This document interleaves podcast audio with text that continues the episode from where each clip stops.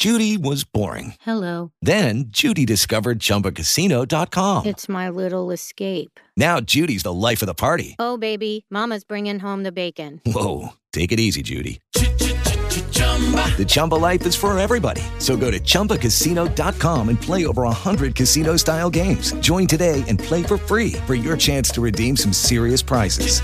chumba ChumbaCasino.com. No purchase necessary. Void where prohibited by law. 18 plus terms and conditions apply. See website for details. Hello, it is Ryan, and we could all use an extra bright spot in our day, couldn't we? Just to make up for things like sitting in traffic, doing the dishes, counting your steps, you know, all the mundane stuff. That is why I'm such a big fan of Chumba Casino. Chumba Casino has all your favorite social casino style games that you can play for free anytime, anywhere with daily bonuses. That should brighten your day a little.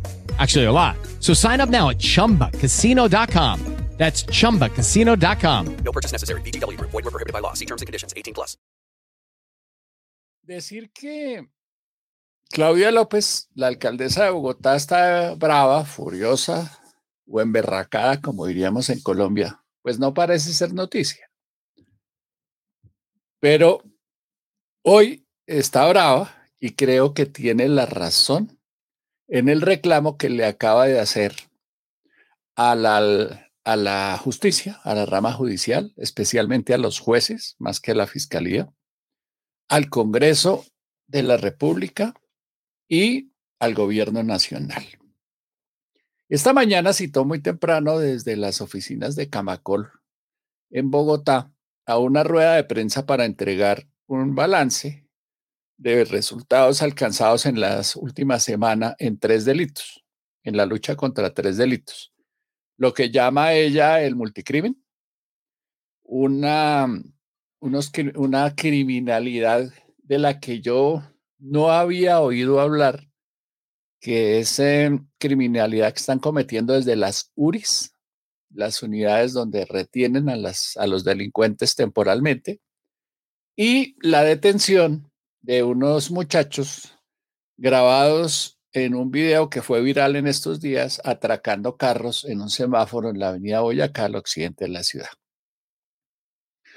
Eso esa era como el, el interés de la alcaldesa. Por ejemplo, contó que en esas URIs decomisaron 462 SIM cards eh, escondidas que están prohibidas, cargadores para celular, celulares, en fin, en las URIs de La Picota y Puente Aranda. Una cosa de locos, la cantidad de celulares y de herramientas de comunicación que tienen los delincuentes en, esas, en esos sitios donde se supone están detenidos y no deben cometer delitos. Habló también de la detención de unas personas de esas bandas eh, multinacionales y aprovechó para pedirle a la justicia que haga su trabajo. Vamos a escuchar a la alcaldesa. Lo dije a la ciudadanía y la ciudadanía puede tener la tranquilidad de que aquí trabajamos 24/7 para combatir el atraco y el hurto a pesar de la impunidad que hay. Nosotros hacemos nuestra tarea, pero necesitamos que la justicia haga la propia. Aprovechándose de que con las lluvias hay un poco más de congestión vehicular sobre la avenida Boyacá en Kennedy, frente al centro comercial El Edén, todos vimos hace pocos días como tres delincuentes aprovecharon el trancón y la lluvia para atracar a unos ciudadanos en sus vehículos. Pues quiero decirle a Bogotá que esos tres delincuentes están hoy presos, capturados por el cuadrante de Castilla, que hizo su tarea. Los capturamos en flagrancia, cometiendo otro robo. ¿no? Y en este caso, Fíjense que tal vez es la combinación de mucha difusión mediática, una acción muy rápida, mucha colaboración ciudadana. Al fin logramos que les dieran inmediatamente medida de cárcel intramural. Entonces sí se puede, apreciados jueces. ¿Por qué en unos casos sí y en otros casos no?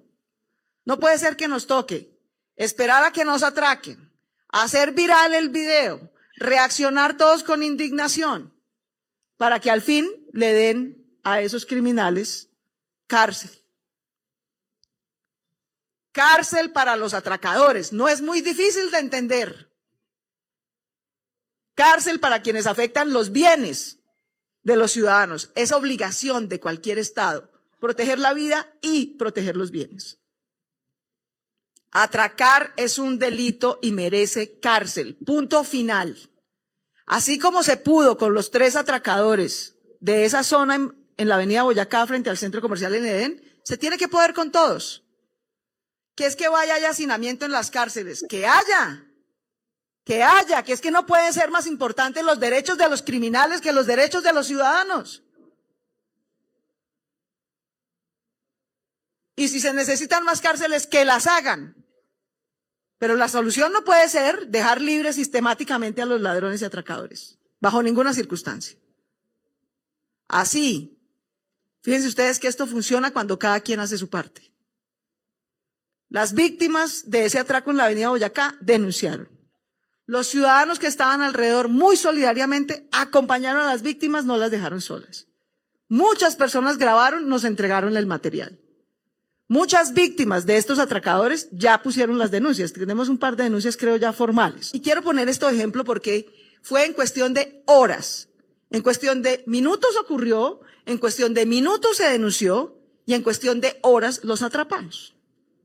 Y basta una decisión. Así como en este caso de atraco se pudo poner una pena privativa de la libertad en cárcel, en todo se puede hacer, apreciados jueces. No es que en unos sí y en otros no.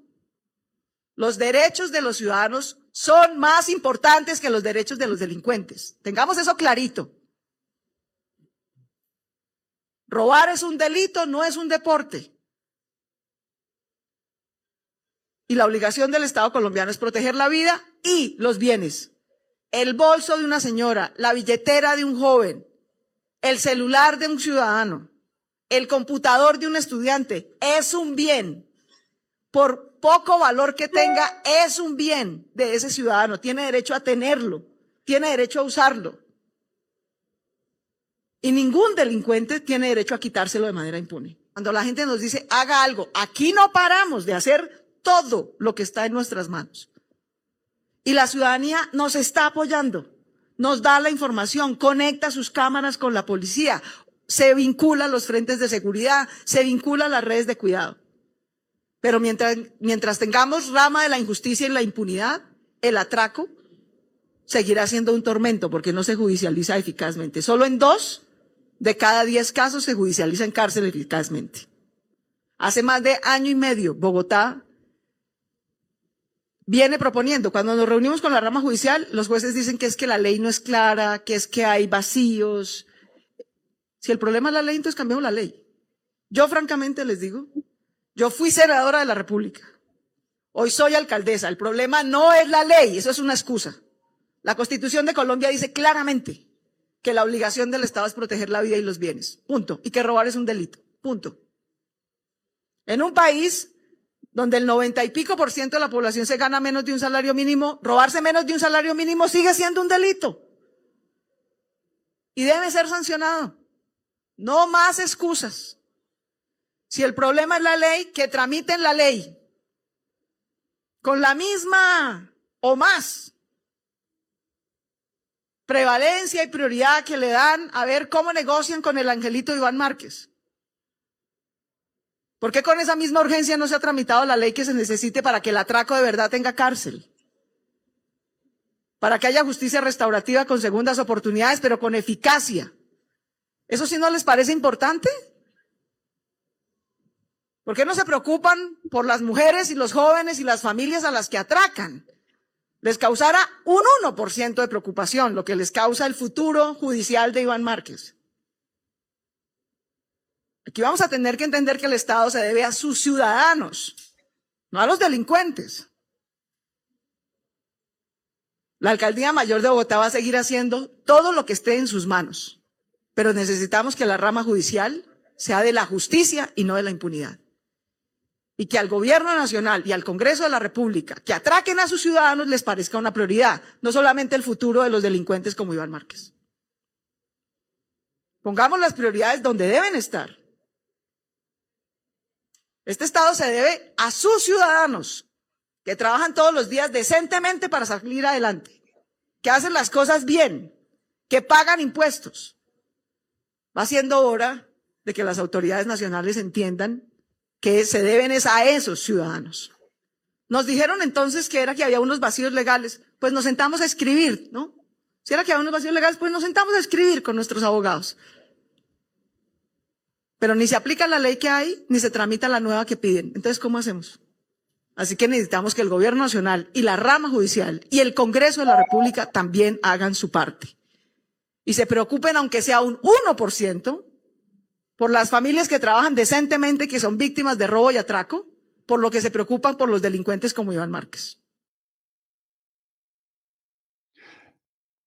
Hay que decir que esta vez yo estoy de acuerdo totalmente con la alcaldesa. Tiene toda la razón en el reclamo. Me gusta el tono, me gusta lo que dice y pues nada, tiene toda la razón. Ojalá la escuchen el lunes, contó. Va a ir al Senado de la República por a una discusión con Ariel Ávila y va a aprovechar para decirles esto a los congresistas. Ojalá, ojalá la escuchen. Y a propósito, ya que se metió ella con Iván Márquez, entonces cambiemos el orden de las noticias en que las iba a comentar y hablemos primero de la ley de la paz total, que es a la que ella se refiere. ¿Y por qué se refiere a eso? Porque finalmente eh, los amigos de Iván Márquez se salieron con la suya y lograron que en la Cámara de Representantes aprobaran la segunda oportunidad para Iván Márquez y sus muchachos, los de la disidencias de las FARC la segunda Marquetalia o como sea que se llama la banda. Les van a dar otra oportunidad de participar en el proceso de paz. Pero hay un problema chiriquitico. Un abogado que escucha, que me escucha bastante, me mandó esta mañana una copia de el acto legislativo número 00 1 de 2017. En ese acto legislativo, si entiendo bien, es donde crean la Justicia Especial para la Paz o la JEP. Y en el artículo número 5 transitorio trae esta orden. Dice así, comillas, sí, ah, espérese, lo muestro para que no crean que estoy echando carreta. Eh, compartir pantalla, ventana, aquí está.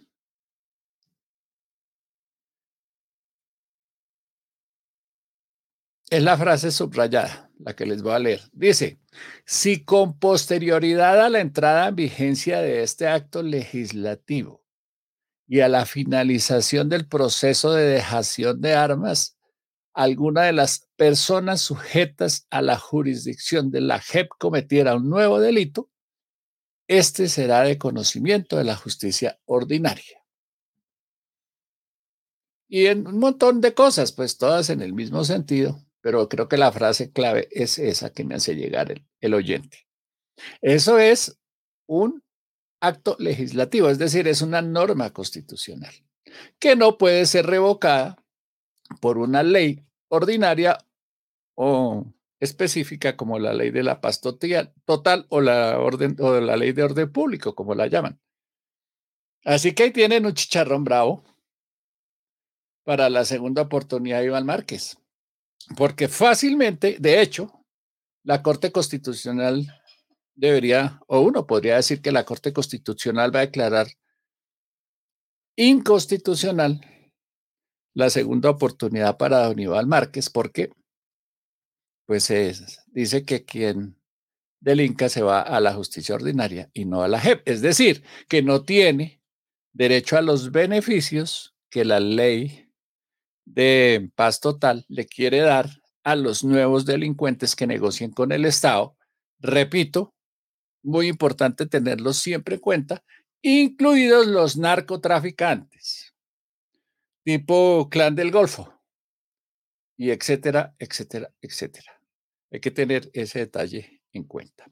El otro, la otra gran novedad en la paz total es que se revivió, se salvó la prohibición o la eliminación del servicio militar obligatorio para reemplazarlo por el servicio social.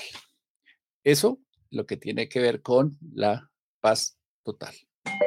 La otra noticia también en el Congreso es que apenas dos meses después de posesionada, la ministra de Minas y Energía, Irene Vélez, ya tiene moción de censura.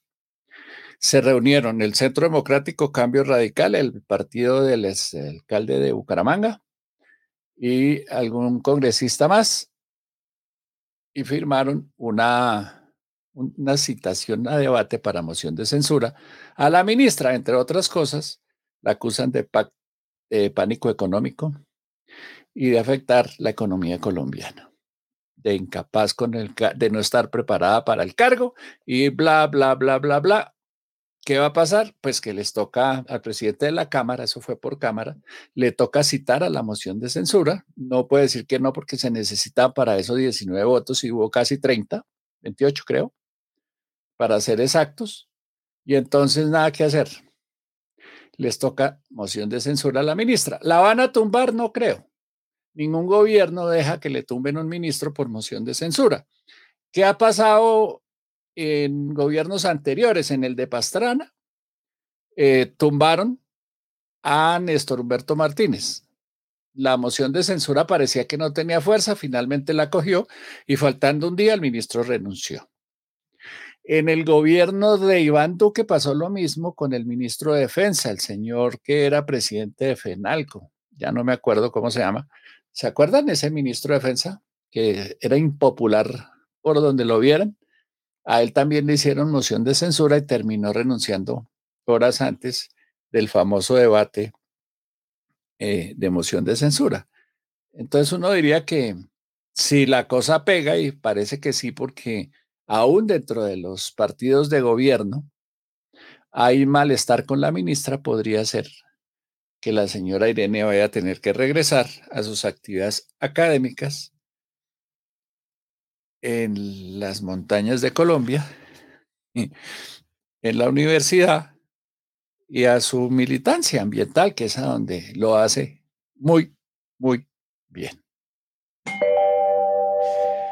Bueno, ¿qué más tengo yo anotado por aquí para, para comentar de noticias que se me hicieron? Hoy, estoy como espelotado, ¿saben? ¡Ay! ¿Qué tal la del gobernador del Chocó? ¿Cómo les parece? El gobernador del Chocó lleva, mejor dicho, no el gobernador, Chocó, lleva siete meses sin gobernador. Al gobernador que ganó las elecciones lo echaron a la cárcel por ladrón. Y está gobernando desde la cárcel. Es que lo mandaron para la casa de detención domiciliaria. Entonces, el tipo anda gobernando, ni el presidente Duque no se atrevió a tocarlo, a nombrarle un sucesor, debe haber un encargado que debe ser amigo de él, y el presidente Petro como que no ha ido al Chocó. Y parece que la vicepresidenta tampoco, porque no se han dado cuenta que ese departamento anda, yo no diría que al garete, sino en manos de los ladrones, y pues no han hecho nada para evitarlo los mentiros políticos dicen que el Partido Liberal quiere eso y que parte de los problemas con la reforma tributaria son eso, por supuesto, y no el interés de los ciudadanos. En fin. Otra noticia preocupante, Hidroituango. Imagínense que eh, van, el plazo para empezar a operar Hidroituango es el 30 de noviembre y no van a poder cumplir. It is Ryan here, and I have a question for you. What do you do when you win?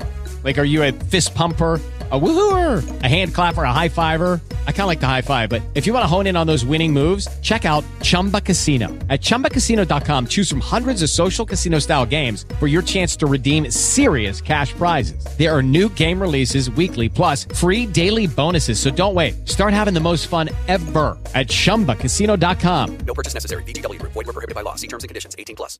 With the Lucky Land slots, you can get lucky just about anywhere. This is your captain speaking. Uh, we've got clear runway and the weather's fine, but we're just going to circle up here a while and uh, get lucky. No, no, nothing like that. It's just these cash prizes add up quick. So I suggest you sit back, keep your tray table upright, and start getting lucky. Play for free at LuckyLandSlots.com. Are you feeling lucky? No purchase necessary. Void where prohibited by law. 18 plus terms and conditions apply. See website for details. No van a poder cumplir. Están preocupados porque la multa es violenta, es como 150 millones de dólares. La multa que se podrían ganar si no, no operan a tiempo. Están ahí intrigando políticamente, seguramente consiguen algún aplazamiento. El problema no es la multa. El problema no es el aplazamiento.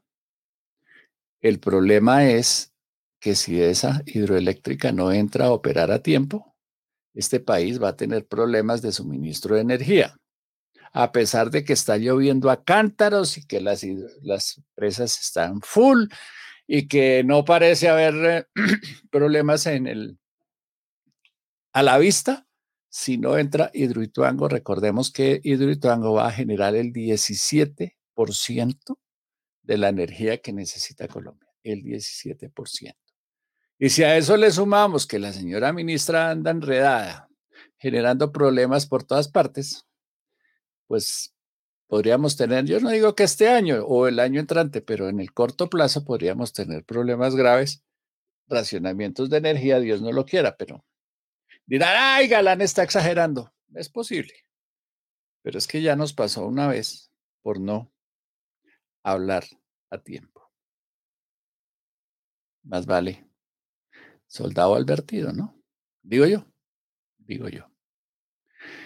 Eh, bueno, otra cosa para comentar antes de ir a mirar qué están diciendo en el Banco de Bogotá, que están ahora entregando las, eh, predicciones económicas para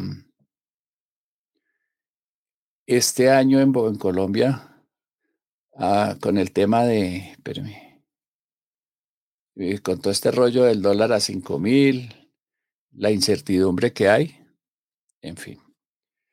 Eh, algo les iba a decir antes de eso. ¡Ah! Perdió a Millonarios anoche, ¿no?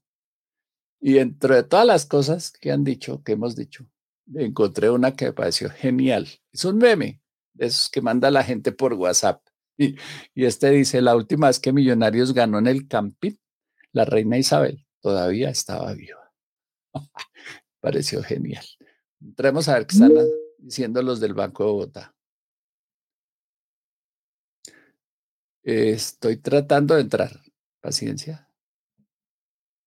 Oiga, ¿a ustedes cómo les ha ido con el Internet estos días? Yo he estado teniendo problemas serios de Internet, en serios. Me pregunta Adriana Arango, ¿aún están explotando el carbón mineral? Por supuesto que sí, Adriana. Y lo vamos a seguir explotando por mucho tiempo. Por mucho tiempo mejores precios internacionales y una tasa de cambio evaluada, más pesos de ingresos para las familias cafeteras, que son como 500 mil o algo así. Entonces, todo eso también ayudó a más consumo en los hogares. Hasta ahí la historia, digamos que tiene menos, sí, eso ya lo sabemos. Y viene hacia adelante. Todas, estas variables que acabo de comentar no lucen tan sólidas hacia el futuro. Entonces, ya la reapertura ya se dio, ya el que viajó, viajó y se gastó los ahorros y ahora estás endeudado. ¿sí? La tasa de interés estaba en los mínimos históricos hace un año, hoy no está en los máximos históricos, está lejos de eso pero, pero ha subido bastante. Ha subido incluso en algunos casos más que en el momento de la República. Eh, el mercado laboral sigue mejorando, sí, pero los, los aportes o las ganancias son ya muy marginales. Un poquito para explicarlos. Esto es en directo. Eh, es el tema de remesas, llegamos a 9.000 y las tasas de crecimiento se supone que nos están explicando cómo ven el café, ¿visto? El desde café, los centros de estudios económicos del Banco de Bogotá, el futuro del país, considerando todas las variables como reforma tributaria, precio del dólar, tasa de interés, mercado internacional, los, productos importados en la canasta de consumo de un colombiano promedio, ustedes o yo, eh, pesa más o menos 20%. Entonces, todo eso está más caro. Seguir consumiendo ese mismo ritmo que traíamos, que, nos permitió crecimientos del 11 el año pasado, del 8 probablemente algo cercano al 8 este año, pues va a ir desapareciendo. Les quise mucho énfasis en consumidor porque me parece que esto es bien, bien importante. Esta, esta gráfica, y tenemos unas análogas en la parte de, de, de externas, lo va a pasar rápido, pero, pero simplemente quiero que tengan una conclusión acá y es, estas dos gráficas de la izquierda lo que nos muestran es el crecimiento y la inflación de Colombia frente a los países que se parecen a Colombia en la electrificación. Es decir, todos los países del mundo, bueno, los más importantes que tienen calificación W, que es la categoría en la que está Colombia, ese rango azulito es como más o menos donde se mueven esos países. La línea negra es la mediana, donde están más o menos en promedio. Y la roja es Colombia. Entonces uno dice, ah, la pandemia fue peor que al resto, peor que a los, a los parecidos a Colombia en calificación.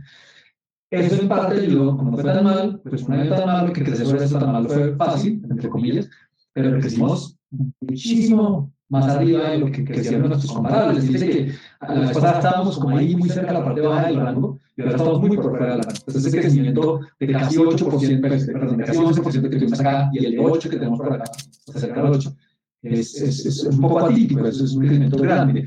Y eso hacia adelante nos va a costar un poco, porque entonces vamos a crecer menos en el 23 que el promedio y lo más preocupante, esto todo es del Fondo Monetario Internacional, pero como cualquier analista colombiano que hable, o internacional que sobre el tema de Colombia, les va a dar conclusión parecida. Creceríamos menos estructuralmente en los próximos años. Esto es quizás lo más inquietante de todo esto y es que el crecimiento de Colombia pues, va a ser débil, hacia adelante, más débil que los, que los países a los que competimos, llamémoslo así. Y en inflación, la historia, digamos, por eso aquí tenemos estas letritas en rojo, hay una alerta que deben tener en cuenta, en inflación, la película no, está, no es de todo mala. por ahora, para no entrar en detalle, lo catalogamos como amarillo, en el semáforo de, de rojo regular, o palo, amarillo regular y verde. Bueno, ahí en inflación, digamos, por no tener mucho detalle, no, no está mal. Listo, entonces vamos a entrar a la parte de actividad económica. Crecimiento proyectado oficial que tenemos en investigaciones económicas es 7.5 y el próximo año 2. Y digo oficial porque en estos últimos días hemos venido discutiendo mucho internamente sobre sobre la validez, digamos, de estas proyecciones. Ustedes han visto que todos los analistas han venido ajustando. Nosotros habíamos ajustado ya el 7.5, lo tenemos como de agosto, pero estamos pensando ya nuevamente en ajustar. Y aquí el sesgo, en el corto plazo, es decir, en el 2022, como ya lo dije, es en el ganado, es al alza. Pero para el 2023 el sesgo claramente es a la baja. Si ustedes escucharon, digamos, nuestra visión del contexto eh, externo, internacional, hablando de recesiones, de más tasas de interés, de desaceleraciones económicas, de inflación todavía alta, pues es muy entendible porque vamos a tener un crecimiento. Y cuando ve el consumidor y todos esos eh, motores que tiene el consumidor y que están apagando, pues claramente el crecimiento tiene que acelerar. La pregunta es qué tanto. O sea, yo creo que nadie va a dudar de que el crecimiento es mucho mayor menor que este, es, es un hecho. ¿sí? La pregunta es qué tanto. Nosotros aquí en este 2% lo hicimos casi que optimistas. La República tiene menos del 1% de crecimiento esperado para el próximo año.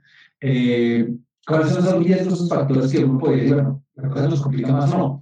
Para este año de dije, el año está ganado y el consumidor sigue sigue bien, y si sigue bien, es más bien.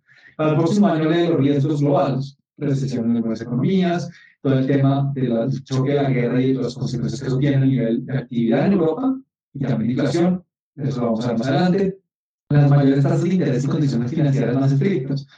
Si es que uno no se da cuenta es que si la tasa de interés en Estados Unidos, que es la principal economía del mundo, eso nos afecta a nosotros también en Colombia y más tasas en Estados Unidos probablemente implica también más tasas en Colombia.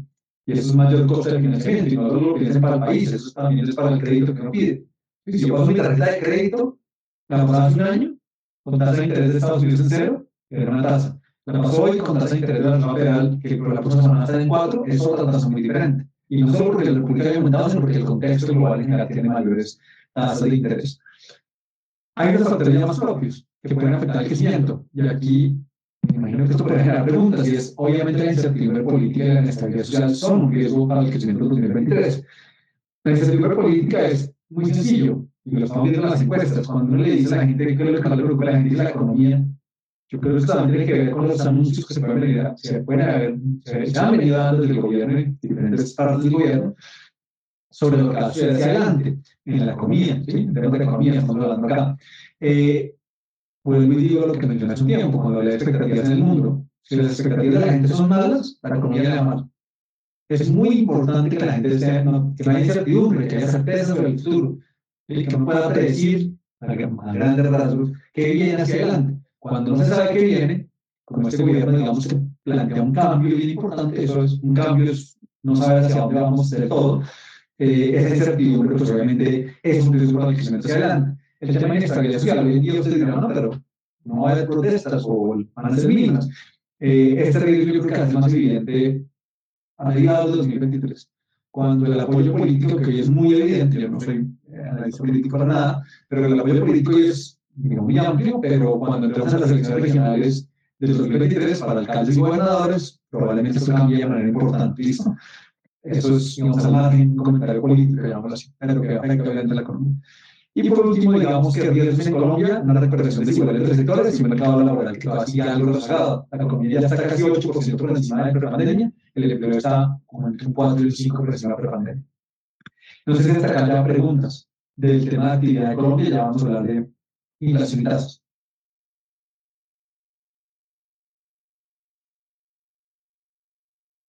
Bueno, sigo entonces. Eh, en inflación, vamos a pasar relativamente rápido. Ya comenté, digamos, que las tendencias globales que aplican perfecto para Colombia. Y ya es lo siguiente, y es, y aquí de pronto para redondear la pregunta que me hizo hace un momento. Eh, si yo le muestro este gráfico a Campo, si lo ha visto, él mismo se va a dar cuenta que hay algo más allá de la oferta. ¿Qué dice este gráfico? Como de la canasta de productos que consumen los colombianos, del total de productos, eh, cuántos tienen una inflación, es decir, una variación de precios por encima del 4%. Es este azul oscurito. Por allá, antes de la pandemia, había como un 30% de productos que estaban por encima del 4%, otros en el rango y unos por debajo. La inflación estaba, digamos, normal. Hoy en día, más o menos el 85, casi 90% de los productos tienen inflación por encima del 4%. Eso no puede decir, listo, el problema fue la oferta inicialmente, pero cuando ya casi que todos los productos que uno consume tienen inflación alta, hay algo más en algo más que solo la oferta. Eh, este gráfico es muy simple. Es el número, es contar los productos, cuántos productos hay. Y eso ya me muestra pues, que hay algo más de fondo. Alimentos es clave. La inflación de alimentos, sí, a los bancos centrales no les debería importar mucho, eh, pero la inflación de alimentos es la que va a permitir que lo que vemos hoy de inflación entre el 11 y 12% se vuelva inflación pues, de un solo dígito. Si la inflación de alimentos no baja, eh, la inflación total no va a bajar y eso pues, nos va a seguir metiendo un problema a las decisiones de política monetaria. Pero otros rubros, que también digamos han visto unos aumentos importantes de inflación, y aquí me refiero a bienes, servicios irregulados, vemos que hay tendencias mixtas y vamos a ver los riesgos que hay en cada caso. Por último, para pasar esta diapositiva ya, esto que vemos acá de inflación total y básica es lo mismo que vemos para el mundo. Una inflación total alta, pero la básica también alta. Fíjense que en el caso de Colombia es la inflación más alta en 20 años realmente tiene que volverse hasta 1999, como dice por acá, para ver una inflación básica tan alta. Riesgos para la, la inflación. Voy a pasarlo rápido y no en detalle porque si ustedes ven aquí hay un montón de gráficos, simplemente quiero mencionarlos. El riesgo ya lo mencioné primero, la inflación de alimentos. La tendencia de alimentos global es favorable, los alimentos han venido bajando. ¿Cuál es el problema para Colombia? La tasa de cambio. Porque los productos, los alimentos, algunos los importamos, otros simplemente el precio internacional la referencia para el precio local, y todos tienen insumos importados. Si la tasa de cambio se mantiene en 5.000 o sube a 6.000 o lo que sea, el término que ustedes quieran decir, los alimentos en Colombia no bajan de precio. Eh, vamos a ver si la tasa de cambio ayuda o no. Y esto es, una, es un mensaje que uno podría darle al gobierno, es, oiga, de pronto la tasa de cambio es algo que pasa para allá en los mercados y a ustedes como gobierno no les, no les importa tanto, eh, pero esa tasa de cambio le pega a la agricultura. Y la agricultura es todo lo que comemos nosotros y, el hambre que tanto critica el presidente, pues en parte es por el encarecimiento de, de esos alimentos que dependen de precios que están afectados por la tasa de cambio. Es el primer riesgo. Segundo riesgo, o perdón, junto a ese, el tema del clima. Las lluvias están en los máximos que tenemos de los últimos, este rango de acá es desde 2006, si no recuerdo mal, pues con los últimos 15 años, pongámosle más o menos redondeando. Entonces tenemos las lluvias bien altas eh, y eso obviamente pues afecta la producción de alimentos. El precio de la gasolina, el gobierno viene subiéndolo de 200 pesos por mes. Eh, si lo sigue haciendo así, la tendencia del precio de la gasolina es esta línea verde. Hoy estamos abajito de los 10 mil y por allá a final de 2025, bueno, no lo llevamos tan arriba, simplemente para cerrar la brecha con los precios internacionales. Si siguiéramos a este ritmo en el 2024, el precio de la gasolina sería como de unos 17 mil pesos y con precio de petróleo en 100, eso sería que se cierra por fin la brecha. Recuerden que la gasolina en Colombia está totalmente subsidiada. Hoy el precio de la gasolina, como lo indica esa línea negrita, debería estar, el último punto acá, en 16, 17 mil pesos, y estamos en 9 mil. Se habla por sí solo, esto es más inflación, no solo de gasolina, sino de todos los productos que se transportan. Eh, cuarto riesgo, indexación.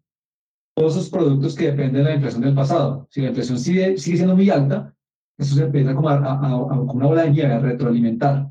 El mejor ejemplo son los arrendamientos. ¿Listo?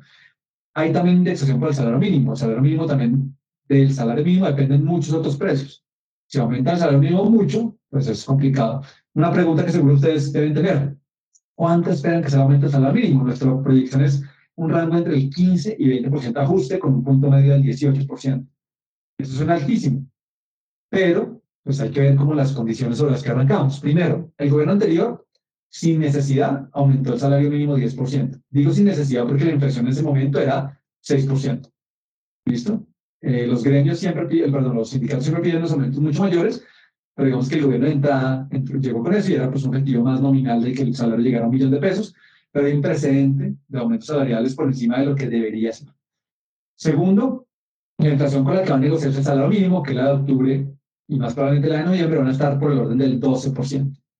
Entonces, ese es un referente mínimo que los, los sindicatos seguramente no van a, a aceptar algo por debajo. La inflación proyectada para el siguiente año va a estar del orden del 8%, uno podría argumentar que realmente el ajuste debe ser con la inflación esperada.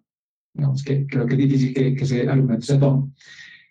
Tercer punto, el gobierno actual pues, está mucho más cercano a los sindicatos, la ministra de Trabajo eh, claramente lo es, eh, y eso pues todo nos lleva a pensar un ajuste salarial digamos, bastante por encima o más por, encima de, digamos, de lo que uno creería que es lo, lo normal. Por eso tenemos el rango de 15 a 20, eh, el ministro arrancó con un 11%, 10, 11%, algo así, el planteamiento 11, 12%, el planteamiento del ministro de Hacienda. Los gremios ya arrancaron con un 13, entonces eso ya es el piso. creo que menos que eso no va, no va a ser. Entonces ahí estamos con, el tema de negociación. Eh, yo digo que se llama aumentar el salario mínimo. Lo que pasa es que tiene las consecuencias de precios. Y esas consecuencias de precios puede que requieran más aumento de tasa de interés, más aumento de tasa de interés, desatrelar la economía, y entonces es como un tiro en el pie aumentar mucho el salario porque se nos devuelve a través de inflación y más tasas de interés. Y el último son las expectativas. Todo el mundo cree que la inflación va a seguir subiendo y que sube bastante. Aquí ya dos, tres años, cinco años, eh, las expectativas son de mercado y de encuestas de analistas están altas, entonces pues es un riesgo. Entonces muchos les gusta la inflación, por eso el punto de quiebre no es tan evidente por ahora. Proyecciones, nuestra inflación para cierre de año 12%, para el próximo año 7,7%, eh, el, el, sesgo, si ustedes calculan acá, es un poquito más al alza, es decir, creemos que permanecen más los riesgos al alza que la baja. El tema de alimentos es clave, yo lo tengo acá. Por acá donde está el de alimentos. Hay mucha certeza sobre que la gasolina va a aumentar, sobre que los arriendos van a aumentar por la indexación, sobre el tema de, de por ejemplo, de, de, de, las presiones de demanda que estamos viendo. Hay mucha más incertidumbre sobre los alimentos y si efectivamente bajan o no. Es decir, vuelvo repito, mucha de la desinflación que vemos acá se va a dar sí, solo sí, los alimentos bajan de precio. ¿No se merece tu familia lo mejor? Entonces, ¿por qué no los mejores huevos? Ahora, Egglands Best están disponibles en deliciosas opciones. Huevos clásicos, de gallina libre de jaula y orgánicos de Egglands, que ofrecen un sabor más delicioso y fresco de granja que le encantará a tu familia. En comparación con los huevos ordinarios, Egglands Best contiene la mejor nutrición como 6 veces más vitamina D, 10 veces más vitamina E y el doble de omega 3 y B12. Solo Egglands Best. Mejor sabor, mejor nutrición, mejores huevos. Visita egglandsbest.com para más información. Don't you love an extra $100 in your pocket? Have a TurboTax expert file your taxes for you by March 31st to get $100 back instantly. Because no matter what moves you made last year, TurboTax makes them count. That means getting $100 back and 100% accurate taxes only from Intuit TurboTax. Must file by 331. Credit only applicable to federal filing fees with TurboTax full service. Offer can be modified or terminated at any time. Eh, y bajan de precio, bueno, bajan de precio, no, corrí, aumentan menos de precio. La inflación de alimentos hoy está en 26%, nuestra expectativa de inflación de alimentos al cierre del 2023 es del 10%. Del 26 al 10, eso es lo que ayuda a que la inflación baje. Caigan los precios, eso ya es otra cosa y la verdad no lo vemos muy claro, de nuevo, porque hay mayores costos de producción en los insumos importados. Apuro, apuro, yo siempre hablo más de la cuenta. Eh, tasa de interés, Estamos muy cerca de terminar el ciclo, en nuestra opinión, el ciclo de política monetaria en Colombia. Este ciclo de política monetaria ha sido el más agresivo del que tengamos registro en este siglo. Eh, hasta el septiembre, el Banco de la República ha aumentado 800 puntos, 825 puntos básicos la tasa de interés. Este viernes, si se cumple esta expectativa, que son 100 puntos básicos más, serán 925, o sea, casi que se sale ya la línea de este gráfico. Ningún ciclo de política monetaria de los, de los últimos años, de los últimos del siglo, de los últimos 20 años, 22 años, ha sido tan, tan fuerte, veo que aquí alguien tiene una pregunta. Eh, sí, Camilo, buenos días, Ricardo Galán. Adelante, Ricardo. Estoy transmitiendo en directo por el podcast y... Tiene el micrófono cerrado. Ah, caramba. Hola, Camilo, buenos días a usted y a los que están ahí en, el, en la reunión. Estoy transmitiendo esto en vivo por, por el podcast y me preguntan las personas, me pregunta una persona, Camilo dice que si un alza de salario del 20% no termina siendo causa de despidos porque las empresas no van a ser capaces de cubrir en un año tan difícil como se está diciendo que va a ser 2023 el problema, sino es agravar el problema. Digamos que el salario es un precio, efectivamente, que tiene, digamos que dos aristas. Una lista dos aristas, no, le damos ningún animal, es una lista, es la que le da más poder adquisitivo a los hogares, entonces uno puede argumentar por ese orden de ideas que aumentar el salario mucho, pues va a permitir que los hogares consuman más. Eh, hasta ahí el argumento suena razonable, el problema es que ese mayor consumo y ese aumento salarial, como usted lo indica, tiene la otra lista, y es que sobre más mayores costos de producción. Con mayores costos de producción, probablemente las empresas o no producen o producen menos o tienen que aumentar precios y entonces el, el, trabajador que le aumentaron muchísimo el salario termina pagando bienes más caros y en el neto puede que incluso termina hasta peor. Entonces sí, la decisión de salario mínimo es una que es muy importante, es uno de los precios más importantes de la economía.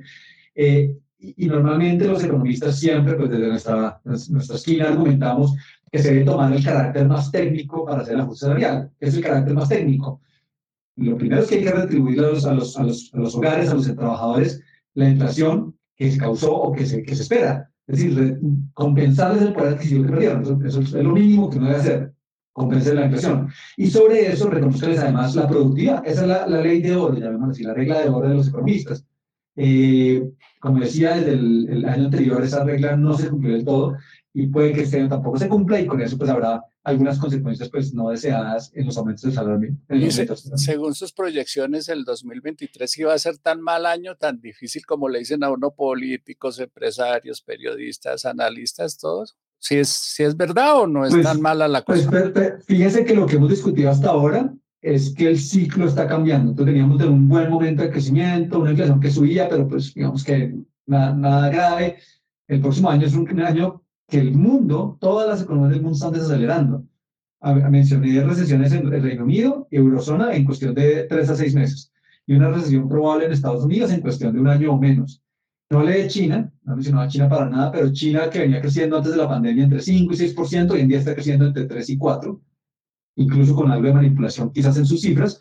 Entonces el mundo todo está acelerando y eso es lo que va a complicarnos en medio además de un entorno en el que los bancos centrales aumentaron sus tasas de interés para controlar la inflación, y si la inflación no baja, no, van a poder bajar las tasas. Entonces, con bajo crecimiento y sin el poder de la política monetaria, que es las tasas de interés bajas, que recordemos lo que pasó en la pandemia, dentro del choque de la pandemia, los bancos centrales bajan las tasas de interés, ayudan a impulsar la economía, eso va a ser muy difícil en el 2023, por lo menos en la primera parte del 2023.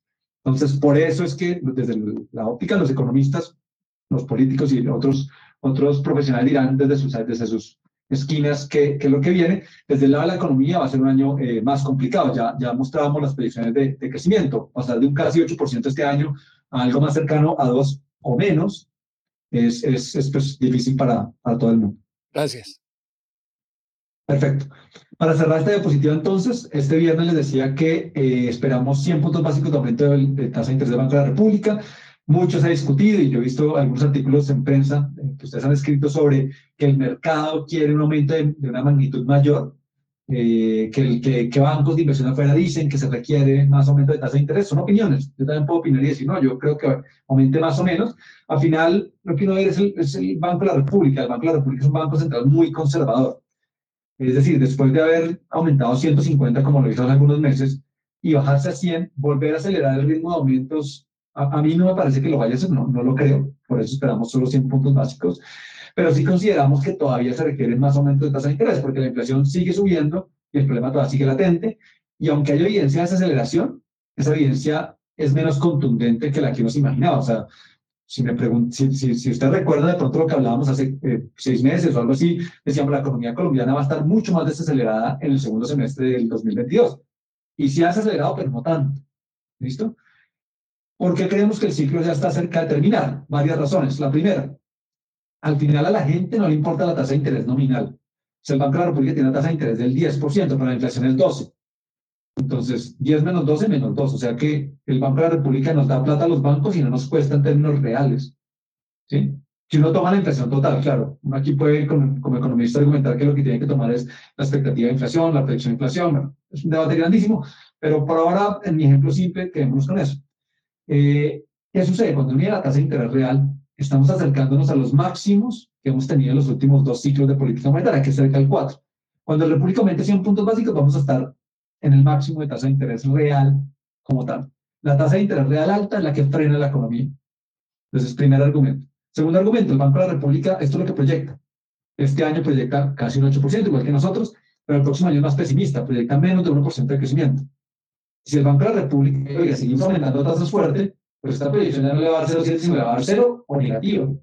Es que el margen de, de, de, de, revisión de proyección a la baja del Banco de la República es muy, muy pequeñito. O sea, revisan ocho décimas y estamos en recesión el próximo año según el Banco de la República. Nosotros estamos en dos, estamos por eso digo que somos hasta optimistas. Y no, creo que el, riesgo del censo es que nos tengamos que bajar en proyección. Entonces, el Banco de la República está viendo esto y probablemente eso en algún momento muy pronto lo haga parar en su ciclo de aumento de tasa de interés. Y el tercer argumento es este. Mucha gente dice, no, pero es que tenemos que ser competitivos en tasa de interés, es que otras economías están subiendo tasa de interés, la Reserva Federal, sí, la Reserva Federal puede subir la tasa de interés lo que quiera. Siempre va a ser menor que la de Colombia, ¿no? Por definición, tiene, tiene mucho más riesgo. Pero realmente lo que vamos a ver es la tasa de interés de los países contra los que competimos por los flujos de capital, o sea, los demás emergentes, que es la línea azul clara que ustedes ven acá. Tasa de interés del Banco Central como referencia, porque es una la que, en la que invierten los inversionistas del exterior. Y lo que tenemos es que Colombia usualmente estaba por debajo. ¿Por qué? Porque éramos bien mejor calificados. Tenemos calificación antes con gran inversión, ya no. Éramos un país que tenía un manejo macroeconómico prudente. Eran momentos en que el riesgo de crédito mundial era mucho más bajo, había mucha liquidez, tasas de interés bajas, todos en, en, fiesta. Hoy, eh, pues todo ha cambiado y el Banco de la República ha sido muy agresivo, el 10%. Hoy en día tenemos una tasa de interés el spread o el diferencial entre economías emergentes más alto que hemos tenido en los últimos 20 años. Claro, el contexto es bien diferente, puede que se requiera todavía más aumento, pero el punto es que ya estamos bien alto y seguir subiendo la tasa de interés de pronto puede ser contraproducente. Toda esta historia para decir que el pico creemos que está muy cerca, estamos esperando 100 puntos básicos, es mañana ya, eso es, mañana, eh, y 50 puntos básicos adicionales en diciembre, que es lo que queda de este año de reunión. Para el 2023 queremos que vienen recortes, pues porque la economía la República, puede estar incluso muy cercana a cero, y eso va a requerir que la tasa de interés baje un poco, pero solo un poco. La tasa de interés, fíjense que antes de la, de la pandemia era 4,25, en pandemia fue 1, hay algo a 3%, casi entre 2 y 3, y estaría en 7,5, todavía es una tasa alta, porque la inflación va a seguir alta, ya lo vimos, eh, cercana al 8% el próximo año, entonces va a seguir alta la tasa de interés, pero, pero va a haber un cambio, un punto de quiebre en el ciclo. ¿Listo? Yo, yo voy pasando como más rápido porque definitivamente hablo más de la cuenta. En la parte internacional y de la tasa de cambio, quiero mencionar esta gráfica que yo les dije al principio cuando empecé a hablar de... Eh, disculpe, Camilo. Eh, adelante, adelante. Eh, eh, para, para cerrar lo de tasa de interés, pero entonces, precisamente si las expectativas son de, de, de desaceleración económica, si se tiene en cuenta que el de transmisión de las tasas de interés, que, que esa es otra pregunta. ¿Ha, ¿Ha, habido cambios en ese, digamos, en el tiempo de, de, transmisión de la tasa de interés? Porque es que, entonces, ¿para qué subir tasa de interés en este momento, teniendo en cuenta en que el próximo año va a cerrar inflación en 7,7 y que vamos a, a, estar muy cerca a, a entrar en recesión? Eh, ¿Ha habido cambios en, en, en ese efecto de, de, transmisión de la tasa de interés de República sobre las otras? Excelente pregunta. Entonces, si uno mira como los papers, la academia, los estudios que se han hecho, siempre le hablan a uno que efectivamente el Banco Central aumenta la tasa de interés y toma hasta 12, 18 meses la transmisión. Entonces uno diría, tal cual como se lo plantea, pues uno aumenta la tasa de interés hoy, pero eso pega por allá dentro de un año y si va bastante así, pues no aumentemos más hoy. ¿Qué sucede en este ciclo? Y no, hemos terminado el ciclo del todo, pero en, lo que tenemos hasta ahora, la transmisión ha sido mucho más rápida que en todo el resto de ciclos de política monetaria. Eh, esa transmisión más rápida se debe a varias cosas. ¿sí? Eh, la primera y la más importante es que no es solo lo que ha hecho el Banco de la República, sino como ya lo mencioné, todas las tasas de interés del mundo subiendo ponen presión sobre las tasas también locales. Entonces ha sido como una combinación, esa es la primera parte. Lo segundo, somos más riesgosos. Las tasas de interés están subiendo, no solo porque la referencia del Banco de la República sube, sino está las tasas del, resto de tasas de interés, me refiero, ¿sí? las de los créditos, las de las cuentas de ahorro, los CETES, todas las tasas están subiendo más rápido porque el país como un todo es más riesgoso, perdimos el grado de inversión. Antes de llegar a este gobierno, perdimos el grado de inversión y ahora este gobierno genera algo de incertidumbre, todo el cuento, entonces hay más riesgo en la economía. Eso son más tasas de interés, la transmisión fue mucho más rápida. ¿Listo? Y el tercer punto es un tema de liquidez. La liquidez ha estado, digamos, no escasa, pero más justa. ¿sí? Duramos prácticamente casi 10 años después de la crisis financiera internacional con excesos de liquidez en el mundo y en Colombia. Siempre sobraba la liquidez, había mucha liquidez. En este momento, la liquidez está más, más, más, más al, punto eh, justo y, y, eso hace que también la transmisión de política monetaria sea mucho más rápida. Entonces, estos tres factores han hecho que este ciclo las tasas hayan subido, incluso en algunos casos más que lo que ha hecho el Banco de la República, que no era habitual, porque como decimos, la historia nos mostraba que se demoraba hasta 12, 18 meses en transmitirse. Entonces, si hay algo de diferencia, y es otro argumento, ya, que lo menciona, para decir hoy, oiga, de pronto estamos más cerca de parar que de seguir subiendo.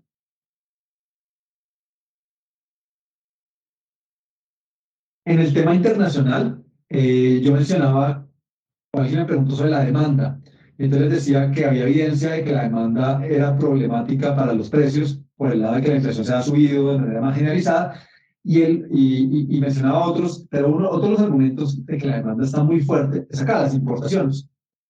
Colombia se ha caracterizado históricamente porque siempre tenemos que importar del exterior cosas para consumir, porque no podemos producir, nuestro aparato productivo no da.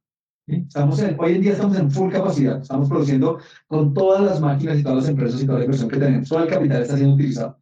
Y aún así nos toca importar. ¿Qué, qué dice eso? Estamos consumiendo mucho más de lo que, de los, que, lo que, de, nuestra capacidad. Estas son las importaciones. Las importaciones, tenemos un récord histórico de 77 mil millones de dólares acumulados en 12 meses. Claro, mucho de ello tiene que ver con materias primas y productos intermedios, que crece 60% anual, eso se le sale de la cabeza.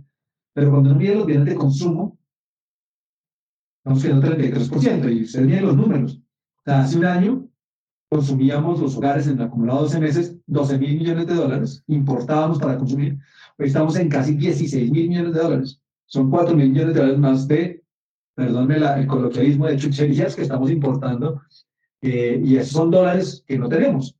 ¿Listo? Tengan esa idea ahí porque, de nuevo, esto es, evidencia de que si hay un tema de demanda, de que los hogares siguen comprando como si no hubiera mañana. Esa importación, esas importaciones tan grandes, pues cuando uno las netea con lo que exportamos, y la, la diapositiva anterior, cuando ustedes vean el detalle, van a ver todo el tema de exportaciones, pues nos deja un faltante de dólares, que es lo que estoy mencionando. Colombia siempre le faltan dólares y tiene que conseguirlos de algún lado. Y ese conseguirlos de algún lado es donde viene la historia interesante. Y aquí ya con esto voy cerrando mi presentación.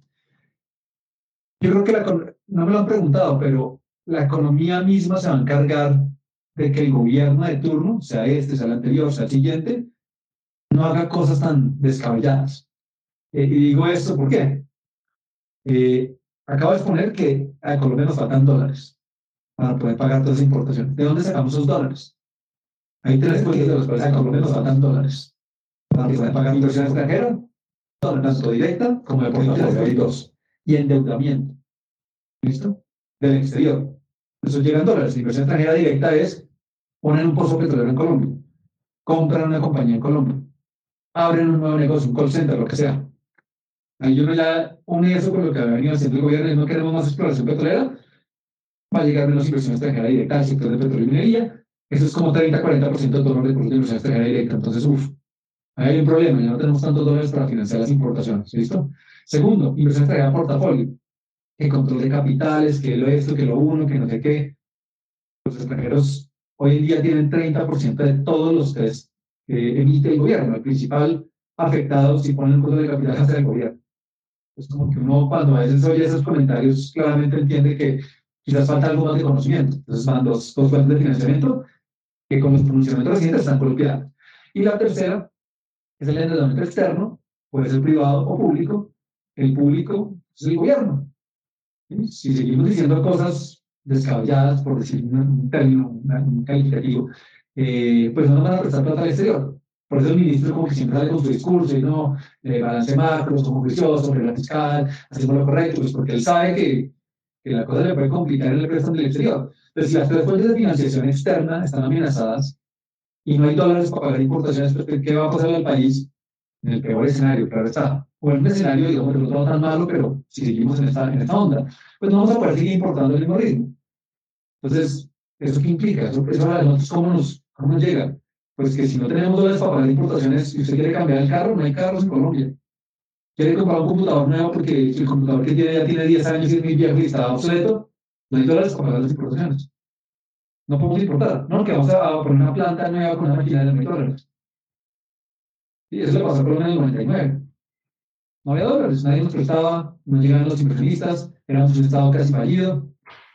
Tuvimos que ir al Fondo Monetario para que nos dieran dólares. Entonces, este, este es, digamos, como donde todo se une, esta, esta diapositiva donde todo se une para entender el tema de tasa de cambio, los pronunciamientos que se, que se dan en diferentes partes del gobierno sobre, sobre lo que se espera para ciertos sectores. Y claro, ahorita estaba hablando con alguien sobre la transición energética, ¿no? Pues todo el mundo está en transición energética.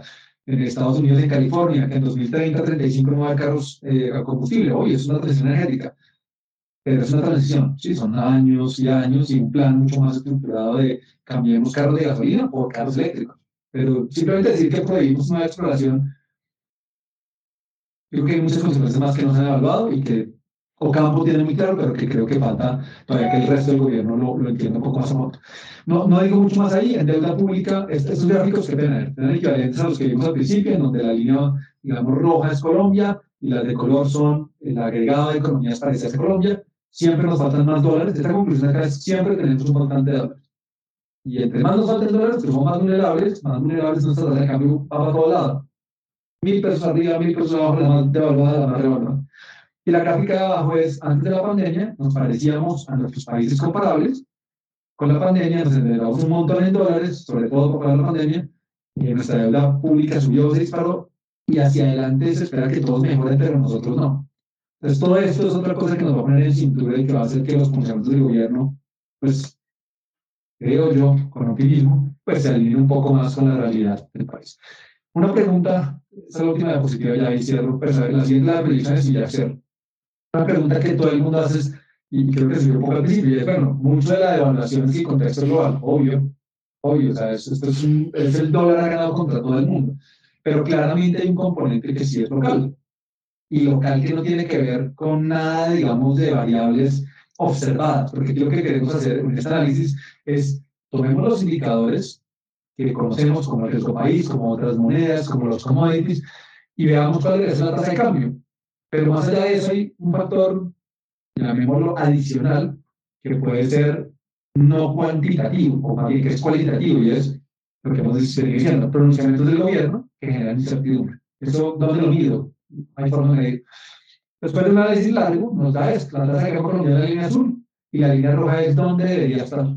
Un montón de metodologías, ustedes aquí tienen todo, eso es la que hoy en día el, la tasa de cambio colombiana está entre 275 y 400, 400 pesos por encima de lo que debería estar. O sea, nuestra tasa de cambio está más entre 4.500 y 4.600. Esto es lo que nos está costando la incertidumbre en general. No lo quiero enfocar a alguien en particular, sino la incertidumbre en general. ¿Sí? Eso más o menos es entre un 6 y 7% más de tasa de cambio, que puede convertirse en más inflación, que puede convertirse en mayores precios de alimentos, y tiene un montón de consecuencias, ¿no? O sea, ahí mencioné solo unas poquitas, pero para, para, Mañana la República se reúne y también otra pregunta que tiene todo el mundo es, ¿van a intervenir en el mercado cambiario? Y mi respuesta inicial, lo que decimos que tenemos es no.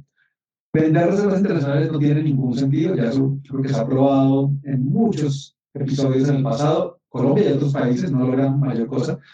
Y la pregunta entonces va muy de la mano con lo que decía ayer el ministro que les decía a ustedes los periodistas con una, una que tuvo, y es, oiga, miremos el mercado de derivados, o sea, no los dólares que se compran en el día a día, en el spot que se llama, sino los dólares en forward, o sea, futuro, o, o, los swap, en los que uno intercambia dólares hoy por el, eh, dólares hoy para devolverlos en el futuro. Eso lo hicieron durante la, cuando llegó la pandemia, fue muy necesario porque había agentes que no tenían dólares. Por lo pronto creemos que ese no es el caso.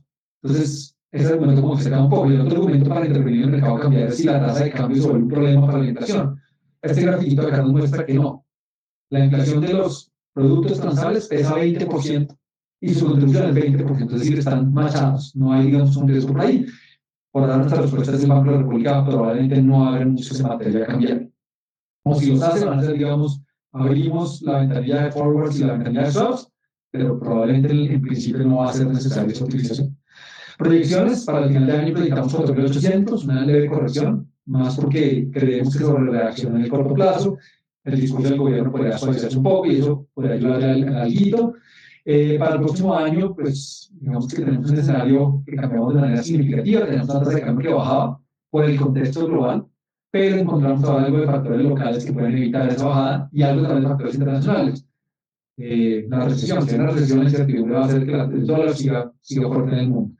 Con eso ya cierro mi presentación, creo que me pasé unos minutos eh, de, de, la hora que tenemos programada. Igual, en todo caso, si tienen unos minutos más, quisiera oír algunas preguntas eh, y de nuevo pues, agradecerles por este espacio, por acompañarnos en el, día, en el día de hoy. Yo otra vez, Camilo Ricardo Galán.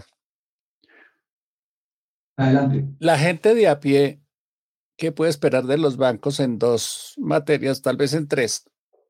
Tasa de interés, facilidad de acceder al crédito y cartera y, y el desempeño de la cartera.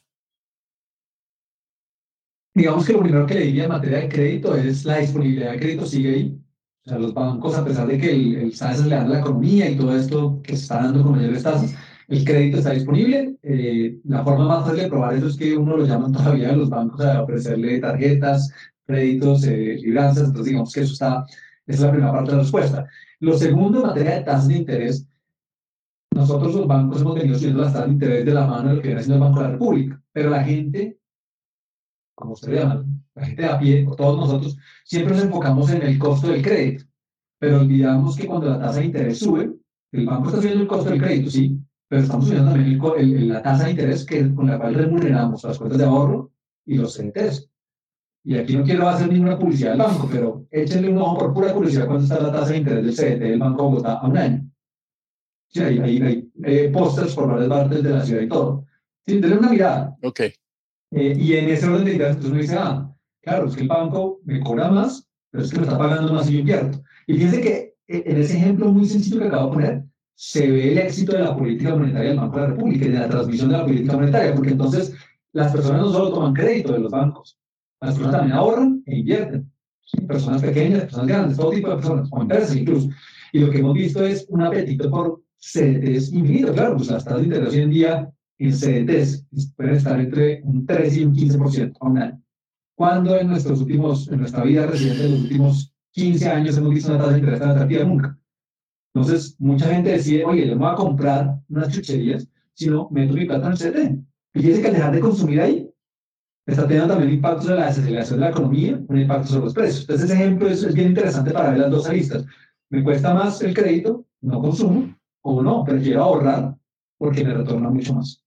Dos, dos últimas. ¿A cuánto cree que termina el dólar este año y Camacol dice que la industria de la construcción se va a ver afectada, que la, el inventario está altísimo y que las ventas van a caer, ¿verdad? Nuestra predicción de tasa de cambio para fin de año es 4.800. Ah, hacia abajo. Y, la, y usted me pregunta por un gremio en particular, Camacol, y mi respuesta es no, no se afecta solo Camacol, se afecta a todos los, todos los colombianos, afectamos.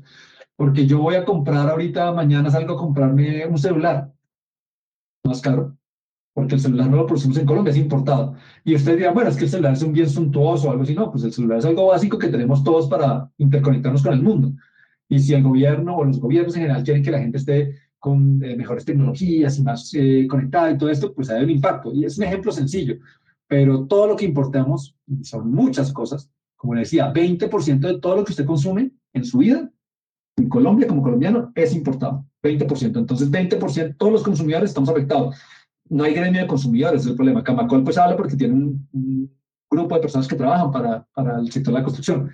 Para los consumidores nadie trabaja, pero deberíamos estar todos en la calle protestando porque pues las cosas que compramos encarecen. Y mencioné celular, pero hay comida que usted come importada. Hay todo tipo de... Hecho, mire alrededor suyo y encontrará... A ver qué hay que no sea... No, lo de Camacol es la, el costo de la tasa de interés para compra de vivienda. Ah, claro, no, no, pues Camacol tiene, digamos que los dos efectos, o sea, hay más tasa de interés y hay más tasa de cambio, y los insumos hay muchos importados, entonces se le encarecen los costos, claro. Y la tasa de interés, pues fíjese que lo que sucedió es que hubo un auge, pues todavía hay un auge de crédito hipotecario. El crédito que más crece es el hipotecario, está creciendo por encima del 20%, entonces Es bueno, claro, más gente accediendo a vivienda, pero el Banco de la República lo que le interesa es la estabilidad macroeconómica. ¿Qué pasa si repetimos un error como el del 99? Mucha gente se endeuda, o, mejor, no, no podemos hablar del 99, que es muy lejos. La, el, el, caso de Estados Unidos en el 2008-2009.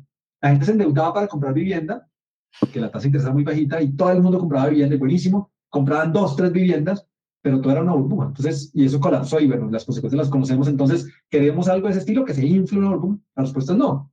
Entonces, el Banco de la República lo que trata es de suavizar el ciclo. Es mejor, oiga, crezcamos todos los años en venta de vivienda 5%, 10%, así como predecible, y no crezcamos 100, 50% un año, para que el otro año se nos colapse todo. Entonces, hay que ver el, trasfondo de la, del objetivo de la política monetaria, que es ese. O sea, la inflación es, es, una, es, es, como una, es la meta observable, pero en el fondo, lo que quiere un banco central es estabilizar el ciclo económico, que sea más suave, que sea predecible, no que sea suba, baja, suba, baja, ¿no? Algo predecible. Gracias, Camilo. Camilo, eh, aquí Carolina Salazar de la República. Adelante, Carolina, buenos días. Hacerte varias preguntas. Eh, primero, pues enfocada en el dólar. Preguntarte usted, pues la tasa de cambio ha venido bajando en los últimos dos días y hoy también está con una tendencia bajista. ¿A qué se debe esa tendencia bajista? Ustedes además ven que ya con esta tendencia el dólar pueda llegar a las 5.000 o ya lo empiezan a ver lejos. Y en general, eh, ¿cuáles son los factores que ustedes ven para que eh, la tasa de cambio cierre en 4.800? Listo, entonces, eh, la tendencia del dólar en este momento es mundial. Los últimos dos días hemos visto que la gran mayoría, casi que la totalidad de monedas, han ganado contra el dólar. Estoy viendo justo en este momento y la tasa de cambio se está revaluando alrededor del 1%. El peso colombiano. Peso chileno, 0,9. Real brasileño, 1.7 sol peruano, 0.3. Eh, es algo más global, Entonces, digamos que esa es la respuesta. O sea, ¿por qué hay menos preocupación? Digamos que aquí uno más o menos podría pensar que la apuesta de los inversionistas en el mundo en este momento está muy enfocada en la reunión de la Reserva Federal del miércoles, lo que les contaba, de que va a dar alguna señal de que las tasas de interés no van a subir más. ¿Dónde se ve eso? Las tasas de interés en dólares de la, de la deuda norteamericana han venido bajando ya durante unos tres días más o menos. Un ejemplo, títulos del gobierno norteamericano a 10 años estaban en una tasa de interés comenzando esta semana del 4.30 más o menos. En este momento están en el 3.93. El bono del gobierno norteamericano de referencia para todos los bonos del mundo y el más importante, el más líquido, el que más invierte, en cuestión de cuatro días pasó del 4.30 al 3.93. 37 puntos básicos, eso es un montón. Eso ha hecho que el dólar se debilite. Entonces es más una tendencia global. En la segunda pregunta era qué factores vemos para que corrija la tasa de cambio les mencionaba hace un momento, y me vuelvo aquí un momento a la diapositiva, que hay un, hay una, una, un factor, digamos, de incertidumbre adicional de sobrereacción también de la tasa de cambio de hasta 400 pesos. Eso es porque la gente en periodos muy cortos de tiempo se puso muy nerviosa y todo el mundo salía a comprar dólares.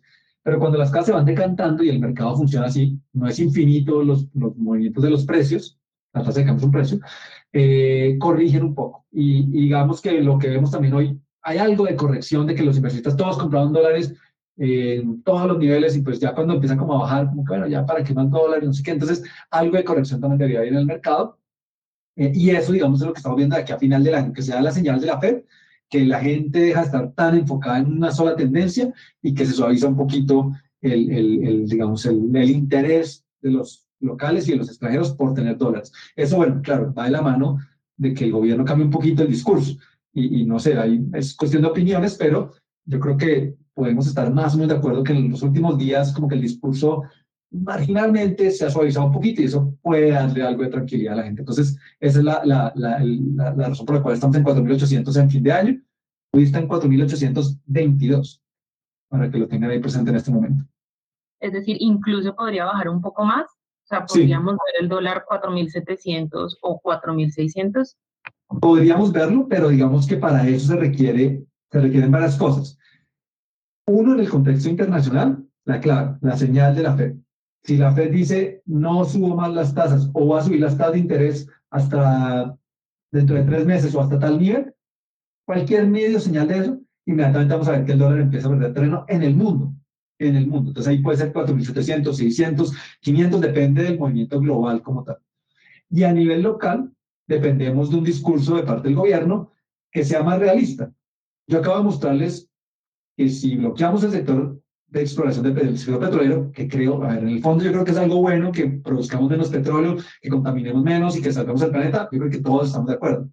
Hagámoslo ordenadamente, ¿sí? porque si lo prohibimos de un momento a otro, pues no vamos a tener los dólares para pagar nuestras importaciones, se nos va a encarecer más la tasa de cambio, eso tiene consecuencias de inflación, todo lo que les acabo de contar. Entonces, si ese discurso, ese mensaje se suaviza un poco, y, de nuevo, en los últimos días hemos tenido miembros de la Junta Directiva de Copetor diciendo la transición energética debe darse en varios años. O todavía con su discurso, oiga, lo que toca es efectivamente mantener la estabilidad macroeconómica.